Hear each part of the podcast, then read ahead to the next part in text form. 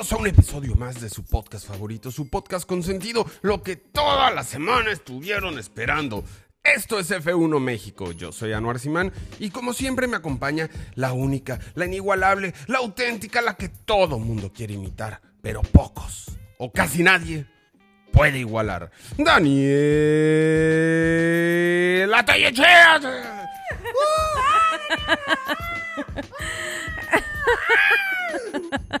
¿Cómo estás? ¿Cómo estás? Aparte de desvelado. Ay, desvelado, pero con mucho amor. No como pobre Bobby Pulido. Sí tengo amor, pero sí muy desvelado.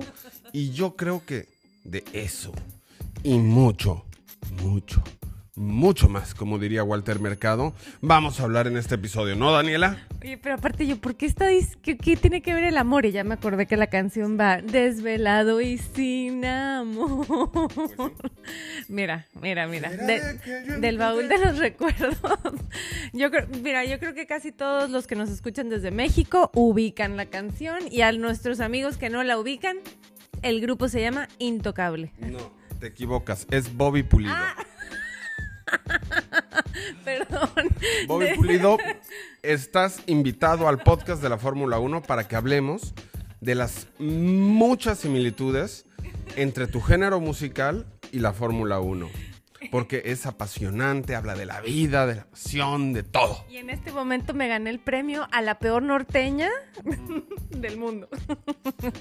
qué ironía, ¿no? Del sur del país hablando más y conociendo más de la música norteña que la norteña. Pero bueno, bueno.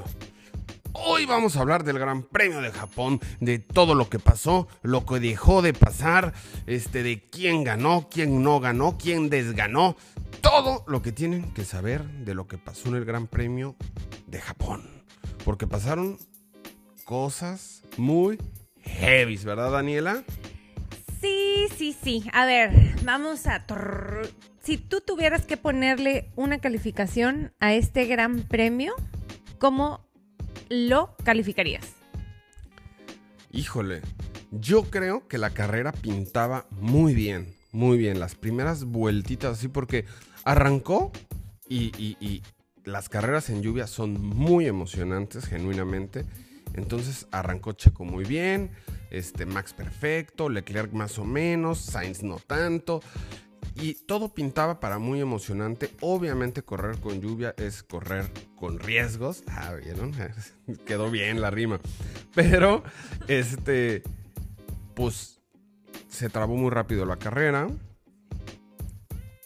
Cometió muchos errores la FIA. Muchos, muchos, muchos. Lo cual obviamente entorpeció el espectáculo nos estuvieron esperando otra vez. Esta vez fueron dos horas. Y eso hizo que la carrera bajara de expectativa. Cuando se reanudó, todo empezó un poco lento, se arrancó en movimiento de nuevo. Y bueno, salvo por un par de luchas que hubo en la segunda etapa de la carrera. De Checo Pérez, by the way. Pero estuvo de Checo, estuvo el final de fotografía entre Alonso y Vettel.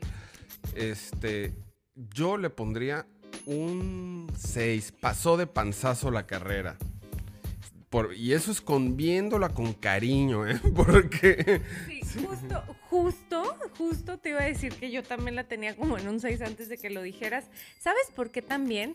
Obviamente el hecho de que ya la estás viendo de madrugada, los que estamos de este lado del planeta, y además te le ponen pausa la carrera dos horas a la una de la mañana. O sea, obviamente es una carrera que costó trabajo ver. Este, digo, uno lo hace por amor al arte, pero, pero pues estuvo muy cañón. O sea, eh, dos horas esperando, casi, casi. Los que esperaron, porque mucha gente dijo, pues me voy a dormir y veo el resumen mañana. No, les voy a no, les voy a decir quién, ¿verdad? Pero... no, le quitó, digo, le, quita, le quitó un poco la magia ese, esa larga espera. Y también que creo que estaban diciendo que esta fue considerada la carrera más corta en la historia con puntos completos. Entonces, digamos que fue mucha espera para una carrera corta. ¿Sabes qué? Y vamos a arrancarnos con eso. Muy buena observación, Danielita. Tenga su estrellita. Esto, esto confundió a muchísima, muchísima gente. ¿Por qué dieron puntos completos? Cuando todo el mundo pensaba que dependiendo del porcentaje de carrera que se, que se compitiera, era el porcentaje de puntos que se iba a repartir. Resulta, y todo el mundo se acordó de Bélgica el año pasado, que pues se corrieron tres vueltas, cuatro vueltas y, y la mayoría atrás del safety car y dieron una fracción de puntos. Pues las reglas precisamente cambiaron. Y lo que nadie se percató, o muy pocos por lo menos, incluyéndome a mí, yo tuve que buscar, googlear qué pasó aquí para enterarme. Resulta que la nueva normativa sí habla de que se entregarán puntos parciales dependiendo del porcentaje de vueltas este, dadas, ¿no? O completadas. Pero eso habla de solo si no se puede retomar una carrera. Es decir, supongamos que se comienza una carrera y se completaron 20 vueltas de 60, lo que equivale a un 33%, pues se darían los puntos proporcionales si no se puede retomar la carrera y acabar ahí. En este caso, y ahí es de donde se agarraron para dar puntos completos, sí se retomó la carrera. Y aunque recorrieron poco menos de la mitad de las vueltas este, del, que corresponden a este gran premio, se entregaron puntos completos porque la carrera se retomó y se terminó, terminó con bandera a cuadros. Pero dense cuenta del análisis abogadil, porque para los que no saben, ah, no eres abogado, eh, del reglamento de la federación. muy bien, muy bien. Especialista en contratos. Ahí mándenme cualquier cosa, un inbox y los ayudo. sí, bueno, y otra cosa importante que tiene que ver con el tema de los puntos es que para que Max Verstappen pudiera coronarse campeón del mundo en el Gran Premio de Japón, tomando en cuenta que faltan cuatro grandes premios, tenía que haber puntos completos y tenía que él ganar la carrera. Entonces, él gana la carrera, pero entonces todo el mundo estaba, pero entonces es campeón del mundo, no es campeón del mundo. Todavía se suben al podio porque, le, tenía que sacar, a Leclerc una diferencia, si no me recuerdo, de 8 y a Checo de 6. Es correcto. Y entonces había dos escenarios posibles. Que Max ganara la carrera, Leclerc segundo, pero Max hiciera la vuelta rápida y así se cumplía la diferencia de puntos. Y el otro escenario es que Max ganara la carrera, Leclerc fuera tercero o peor y no necesitara la vuelta rápida Max. Ese fue el caso que se dio, ya que Checo... Gracias, Checo. Ya que Checo le arrebató y le dijo, quítese de ahí. Y, Leclerc se hizo un lana. y como en el 2021, Checo Pérez, pieza clave para otorgarle el mundial de pilotos a Max Verstappen. Ya, yo creo que ya lo va a ser compadre de. Ya lleva tres hijos. Del cuarto hijo, a ver si tienen otro hijo, pero, pero de verdad. No, pero al revés. Cuando Max tenga hijos, tiene que ser compadre a Checo. Ya, ya le. O sea, aunque aquí fue menos influencia de Checo para la definición del campeonato, si Checo no hubiera presionado a Leclerc como lo presionó, el campeonato se hubiera alargado por lo menos una carrera más. Oigan, llevamos ocho minutos hablando y no les hemos dicho ni quién quedó en el podio, para los que no vieron la carrera. Bueno, como ya les veníamos diciendo, la carrera la gana Max Verstappen, pero la gana como el campeón del mundo que ahora podemos decir que es.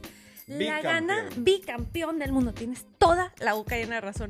La gana de la manera, o sea, él no tenía contendientes. O sea, la gana cómodo, la gana literalmente detrás de él, creo que hubieron casi 30 segundos de diferencia. O sea, no hubo quien le hiciera sombra al ritmo que llevaba Max Verstappen.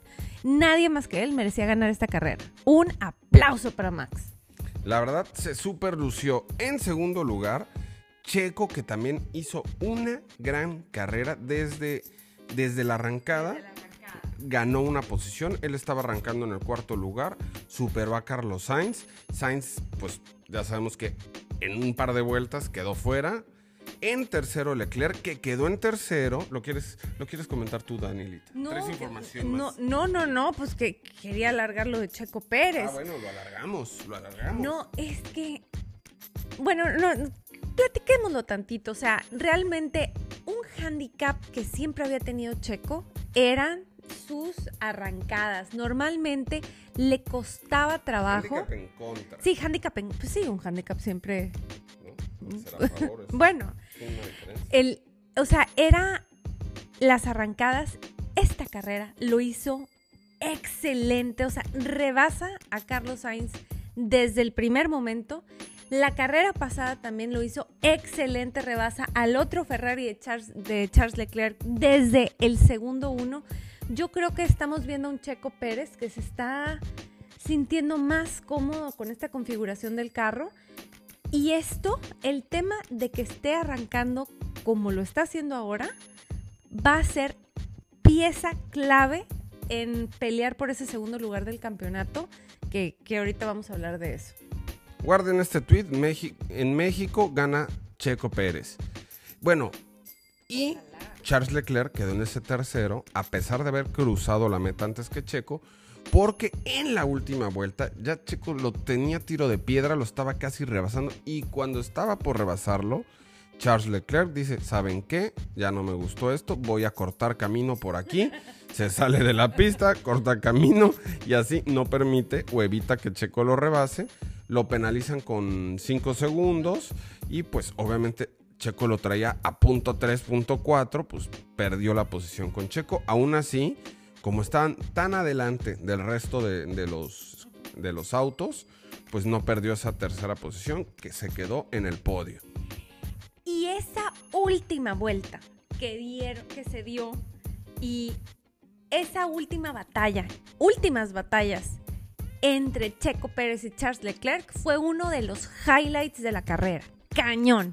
Y si no la vieron, la carrera, literal vale la pena solo que se echen esa última vuelta y si la quieren ver en resumen, váyanse a nuestro TikTok, ahí subimos un, un clip con la última vuelta.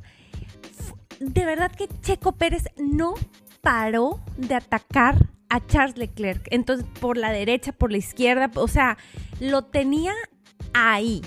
Ahí, o sea, y dos, tres veces estuvo a punto de rebasarlo y mm, se le volvió a meter Charles Leclerc.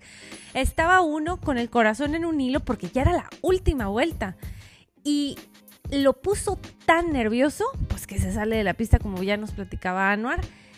Lo penalizan y eso le da el segundo lugar a Checo Pérez. Qué emoción. Oye, bueno, en cuarto lugar se aventó una muy buena carrera, muy decente, Esteban Ocon, lo reconozco, no me cae bien. Este, él y el equipo de los franceses no me caen bien, sobre todo porque maltrataron a mi Fernando Alonso. En quinto Hamilton, que tuvo buenos momentos. Y sexto, y se lleva medallita de honor, Sebastián Vettel, que se aventó un tirito con Alonso, que fue el que quedó en séptimo. Pasaron con final de fotografía a la meta, ¿eh? También ese es un duelo que vale mucho la pena. Ahí ya me quitaron mi acordeón. Entonces no se vale. Gracias. en octavo, George Russell. Y. Y. La noticia de la carrera no es ni de que ganó Max Verstappen, ni el duelo Leclerc Pérez. Es que Nicolás Latifi puntuó, señores. Quedó en noveno, se lleva dos puntos. Ya no le podemos decir que no le colaboró a Williams este año, ¿eh? Pero aparte, oigan, ¿este cuate tiene cuántos años en Fórmula 1? ¿Dos o tres? Tres. Tres. Creo- y creo que es la tercera vez que puntúa en toda su carrera. O sea, Una vez al año haga falta o no. oye, sí, una vez al año. Pero me da gusto por él porque, digo, para los que no saben, pues a él ya no le renovaron el contrato, entonces es su último año en Fórmula 1, entonces pues qué bueno que se vaya con la, con la cabeza en alto y, y que haya sumado para el equipo en este gran premio. De ahí se viene Lando Norris, que se lleva el último puntito de esta carrera. Luego 11 Daniel Ricciardo, Stroll, Sunoda, que no le fue nada bien en su gran premio de casa, aunque estuvo muy cotorro con toda la afición. Kevin Magnussen, Valtteri Bottas, lo siento Danielita. So, Mick Schumacher, Pierre Gasly, que qué bárbaro se armó la controversia con él, Sainz y Albon. Arránquense.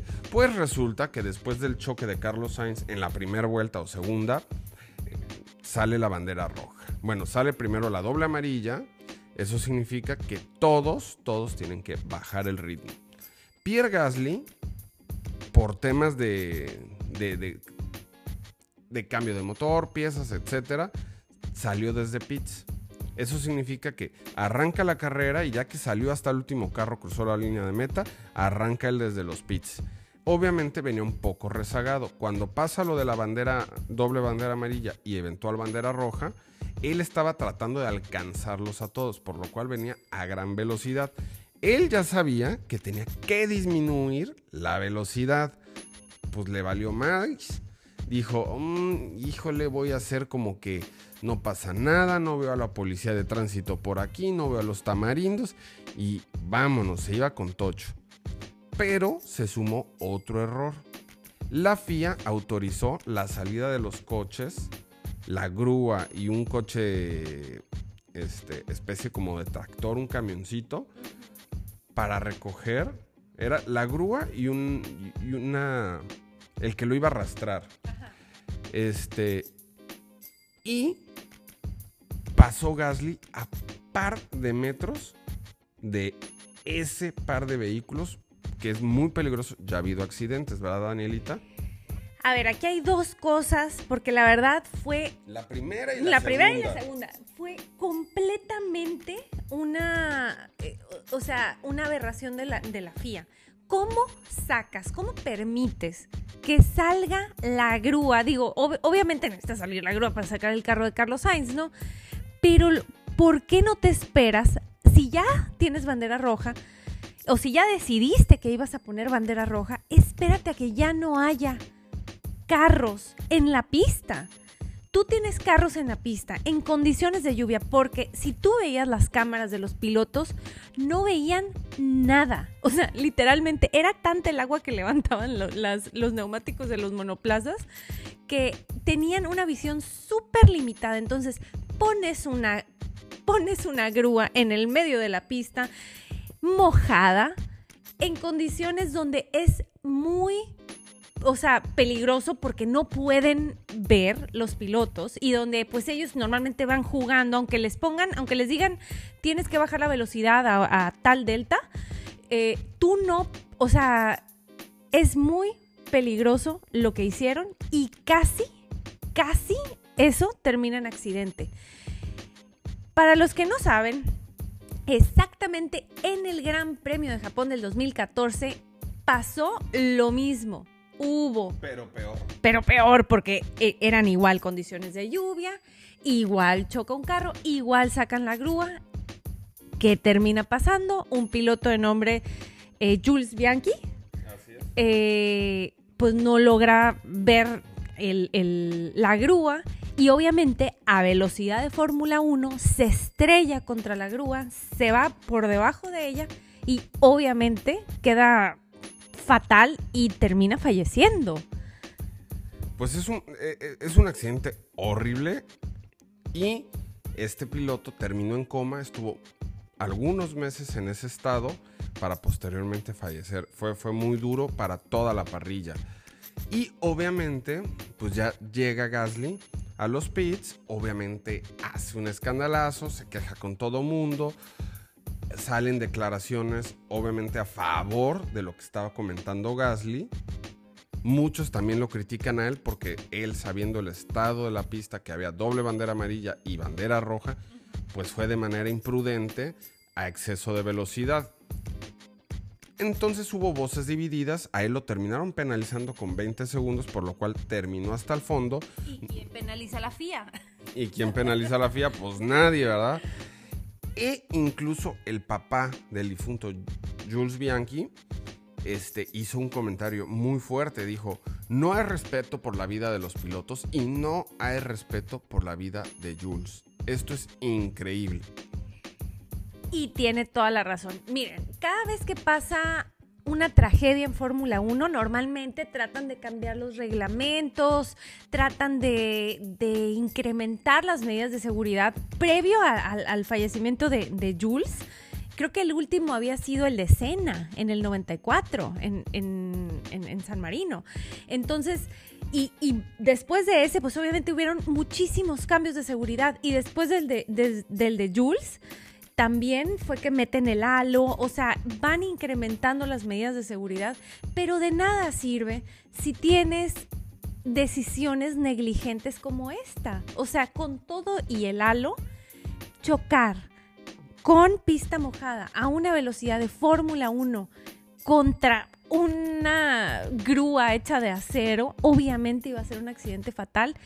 Y sí, fue culpa de ambos, tanto de la federación como de Pierre Gasly, a quien la federación misma quiso dar como un mensaje de también de, a ver, y ve, ajá, a ver, chamaquito, 20 segundos de penalidad y obviamente quedó en último lugar, ¿no? Y no me contestes porque te meto 30, ¿eh? como, diría el, meme, no, pues ¿quién te has creído, chamaco? Soy tu padre. pero, pero sí, o sea, realmente aquí ambos tuvieron culpa tanto, tanto la FIA como, como Pierre Gasly. Pero pues básicamente ese fue el resumen del escándalo de lo que pasó en, en la carrera de hoy con él y la razón por la que quedó en último lugar de los que terminaron la carrera. Oye, y hablando de terminar la carrera, ¿sabes cómo se enteró Max Verstappen que había ganado el título?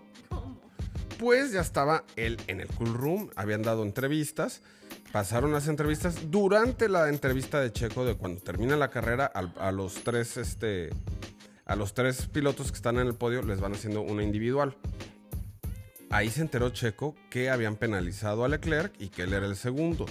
Y ya estando en el cool room, que es un pequeño cuarto donde van los pilotos previo a, la ceremonia de premiación, ahí le, le preguntan Checo y Leclerc, y no me acuerdo quién más estaba ahí, oye, pero ya, ya ganaste el campeonato y dice, no, me quedé corto por un, por un punto, me parece.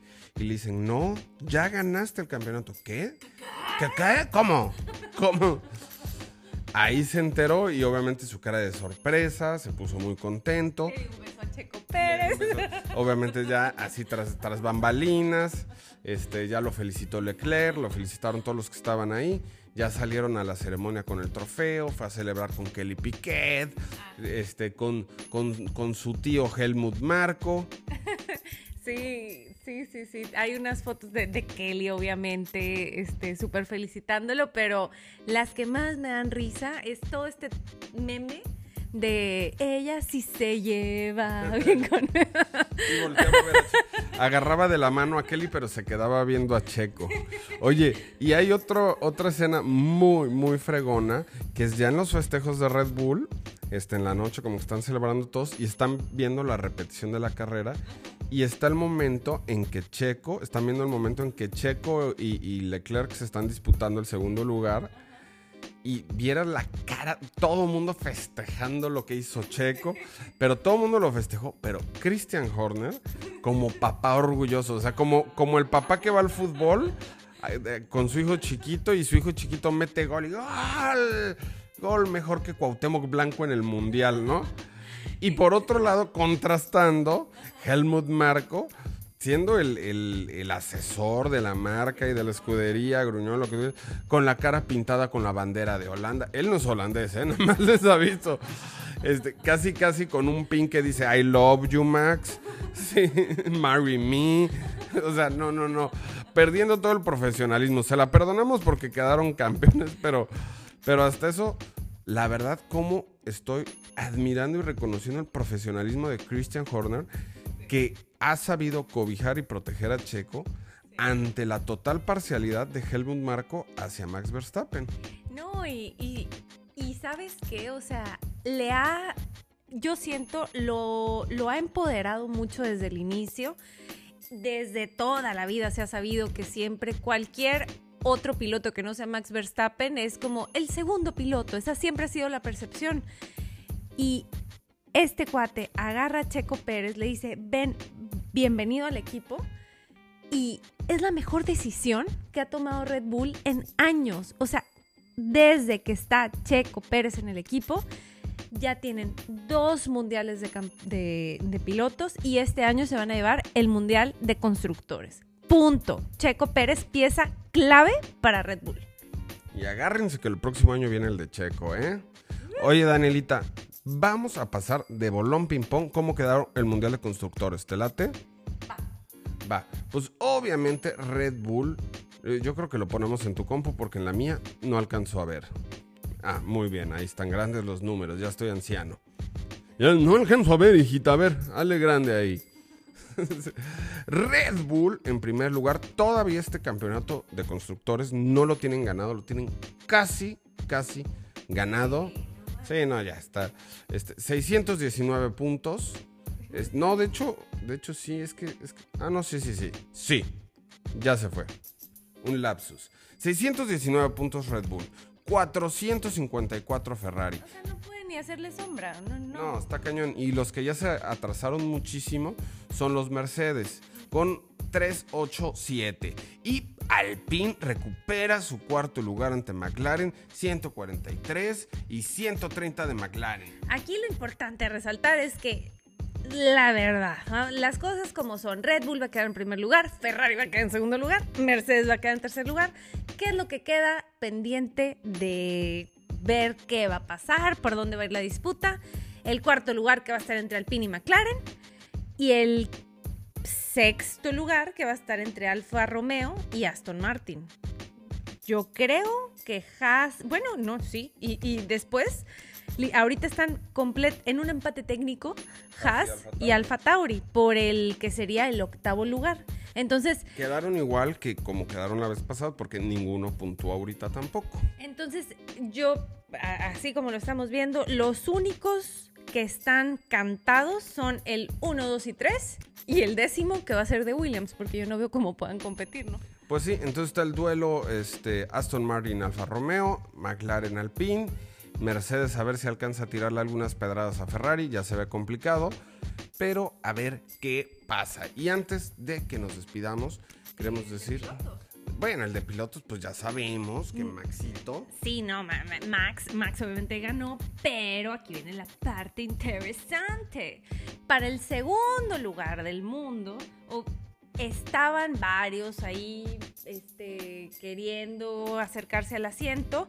Pero la realidad es que Checo Pérez, que ahorita ya está en segundo lugar, y Charles Leclerc ya se le están separando al resto. Entonces, yo creo que el segundo lugar se va a quedar entre ellos dos, o sea, entre, entre Pérez y Leclerc, que obviamente yo creo que va a ser Pérez. Y de ahí ya están como 45 puntos arriba del siguiente que sería George Russell. Entonces yo ya no veo a George Russell, ni Carlos Sainz, ni Lewis Hamilton este, con, obviamente que matemáticamente sí tienen posibilidades, pero yo ya no creo que suceda. Sí, está muy, muy, muy cañón. Y antes de irnos, les quiero recordar que este próximo fin de semana no hay carrera. Y la que sigue es el Gran Premio de los Estados Unidos. Va a estar muy bueno y los horarios están re, re, re chidos para que se arme la carnita asada con los amigos. El fin de semana del 23, domingo 23 es la carrera, a las 2 de la tarde. Vayan comprando el carbón, vayan comprando la carnita, las tortillitas para hacer algo con sus cuates en Austin, Texas, y es uno de mis circuitos y carreras favoritas. el mío también, eh, justo era lo que iba a decir. Hemos ido a los dos últimos grandes premios de, de Estados Unidos. Nos tocó ver el año pasado el que Max Verstappen lo ganara y tener a Checo Pérez en el podio. Entonces, para nosotros fue, ah, o sea, padrísimo. Y uno antes que ganó Valtteri Bottas. Y bueno, los dejamos. Esperamos, este, este año vamos al Gran Premio de México. Esperamos seguirle dando buena suerte a Chiquito. Pero nos despidamos, Danielita. Así es, los dejo conmigo misma rapeando los 20 pilotos de la Fórmula 1. Bye. Y si se portan mal, inviten.